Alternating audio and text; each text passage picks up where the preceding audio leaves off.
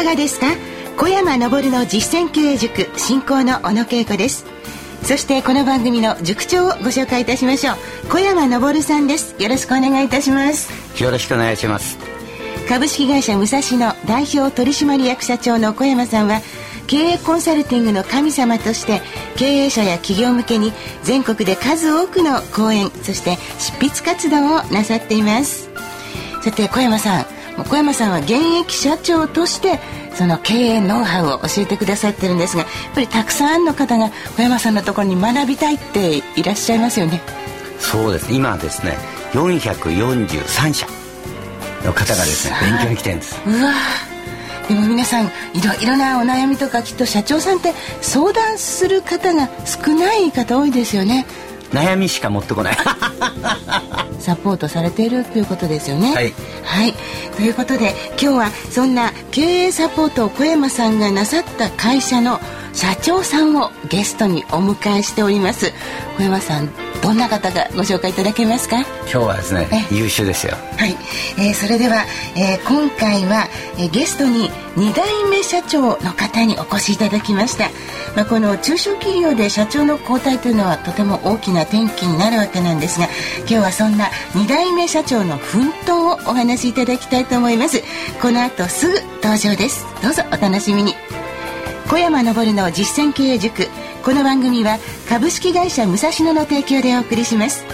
株式会社武蔵野は全国の中小企業が最短距離で業績を伸ばすお手伝いをいたします。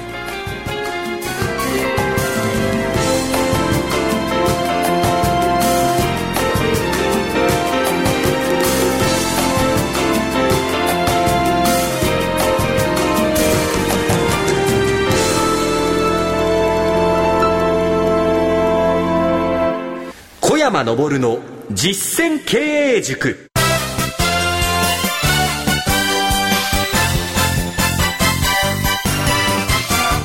さて株式会社武蔵野代表取締役社長小山昇さんとお送りしております。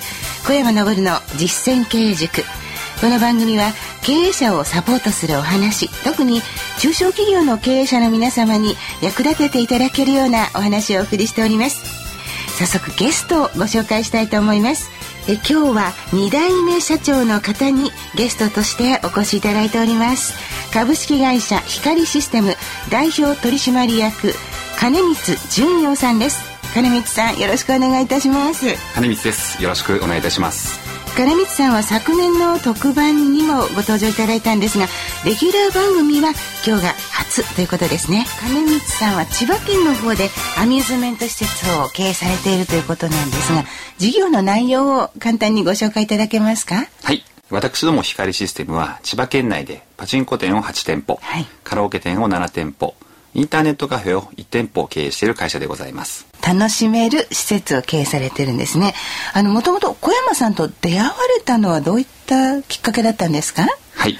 2000年に父の会社光システムに入社いたしまして、はい、2004年にですねその父が、まあ、末期がんであることが分かりました、2004年の11月にそれを受けて、まあ、代表取締役に就任し翌年の9月父は亡くなったんですね、はいまあ、右も左もわからないまま社長業をやっていたんですけれどもそんな時12月に地元の千葉で文具店を経営されている先輩にですね、はい、異業種で勉強しようよと、ええ、前向きな人たちがいっぱい集まるところがあるから、はい。えこれからは異業種で勉強しようという形で誘われまして、え小山さんのセミナーに参加したのがきっかけです。そうですか。小山さん初めて金光さんにお会いになった時どんなイメージでした？真面目な人だなと思ったんですけどね、今も非常に真面目な感じでお話し見た目なんですか？会社はすごかったですね。もう浮いちゃってましたから社長だけ。あそれはどういうことですか？雰囲気が違うんですよね。金見さんそうでした？当時。思い返せばあの難しい経営理論だとか、そういったことを一生懸命勉強して会社で実践しようとするんですけれども、まあ、言葉がまず通じないですよねで私自身も実務体験が非常に乏しく、まあ、人の心だとかそういったことよりもあの理論先行だったっていうのが振り返ってみるとそんな状態でした。その通り。まあでもお父様が経営された会社を継がれるとお父様の代からいらっしゃるもうベテラン社員の方がすでにたくさんいらっしゃるんですよね。はい。そういった中で急にあの社長さんになられたっていう非常に難しい立場ですよね。まあ周りも迷惑だったでしょう 横文字ばっかり喋ってました。それまではそういう経営理論とかを勉強なさってたんですか？一番勉強させていただいたのはあの渥美俊一先生の,、はい、チェーンストア理論をえー、一生懸命勉強しておりましてなるほど。まあ難しい理論でした、うん組織を変えていくということと一番大切なのは社長と幹部が価値観を一つにするとこのことをやらなければ、はい、どうにもならないと、ええ、そんなふうに思いましたね。じゃあ当時はその価値観はまだ一緒ではなかったっていう感じですか？そうですね、もう永遠の課題だと思いますけれども随分小山さんの指導を受けて、はい、共有できる幹部の人が増えてきたと感じてます。なるほど。まあいろんなこと相談してるんですけど、はい、あのドロドロした恋愛話からえそうなんですか？お酒の飲み方からはい、ライバルの戦い方から本当にいろんなことを教えていただいてます。ええあのそのドロドロとした恋愛話は金光さんご自身のお悩みですか？私はですね、あのおかげさまで妻と良好な関係を保っておりますが、はい、あのやはり従業員若い方が多い職場なので、えー、まあ男性と女性の話っていうのがいろいろあの絶えないんですね。えーで私自身経験が浅いところで手に負えないことは すぐにボイスメールで。なるほど。あそんなことまで小山さん相談乗ってくださるんですね。もうなんで清い系ダメなんですけどどれどれ系得意ですから まあ金光さん非常に清い方という感じがいたしますもっと言ってください。そういった従業員のこと以外にこう会社自体をご経営するにあたってすごく困ってたことをアドバイスいただいたっていうようなところありますか？はい。あの本当にたくさんあるんですけれども、えー、一つ印象に残っているのは我々のあの主力店舗の目の前に、あの大型の競合店ライバル店が出てきた時です、えー、えー、まあ、自分自身戦い方を決めあぐねていて、ちょうど安曇野で経営計画書を作る合宿をしていた時に、そのことを小山さんに相談しました、まあ、あのおかげさまで非常に利益の出ている店だったんですけれども、はい、まあ、最初に言われたのはそのお店の利益をお前ゼロにしろと儲かってるお店のですか？ポカーンとしますよね。ですよね。そうだったんですか？そう。お金3億円借りてこいと銀行から。え？ー、どうしてですか？だって戦争するのにね弾がなければダメですから。弾なわけですそうですえそれで実際どうなりました？まあ、言われた通り計画を立てまして、ええ、まあ、前年の利益をゼロにする計画で実際その店にはいろんなお金を突っ込んでライバルと戦い結果としてそのマーケットの中でのトップシェアを保つことができましたすごいですねじゃあそのライバル店と戦えて勝利を得たということですよね。はい、なかなかあの決定は多分現場でもできないですし、社長がするべき決定なんですが、えまああの一言あの後押しがあって、え社長らしい決定をすることができたと思ってます。うわでもかなり勇気がいることじゃないですか？まあ言われた時は人の会社だと思ってた。あなるほど。そんなことないわ。持ってません。ありがとうございます。まあでもね、実際にそれを実践されて、まあ、結果が良かったということですね。はい。はい。えー、でもそうやって小山さんのアドバイスを受けて、今も順調に経営拡大されているんですよね。はい。おかげさまで昨年の12月に8店舗目の新しいお店を開くこともできました。今年以降もですね、えー、パチンコカラオケ、あの、積極的に店舗を展開していこうと思っておりまして、はい、新卒採用だとかも日本各地東北の方や関東で、えー、一生懸命頑張っているところです。ああ素晴らしい。小山さんこの時代にお店は出すわ新卒採用頑張ってらっしゃって前向きな方ですね。そう。前向きにやらないと後ろからがつつくから。そうか。後ろからもつついてくださる小山さんということですね。どうもありがとうございました。ぜひあの来週も引き続きお話を伺いたいと思います。はいかしこまりました。よろしくお願いします小山昇の実践経営塾。それでは小山さん今日の一言お願いいたします。え金光さんはですね他の社長と違ってですね着実なんですよね、はい。大体社長ってもう慌て者でとかですね。気が短いとかでね、はい、こう自分ではですね勉強してすぐですね身につかないのに社員には勉強したことがすぐ身につくと勘違い大違いしてるんですね。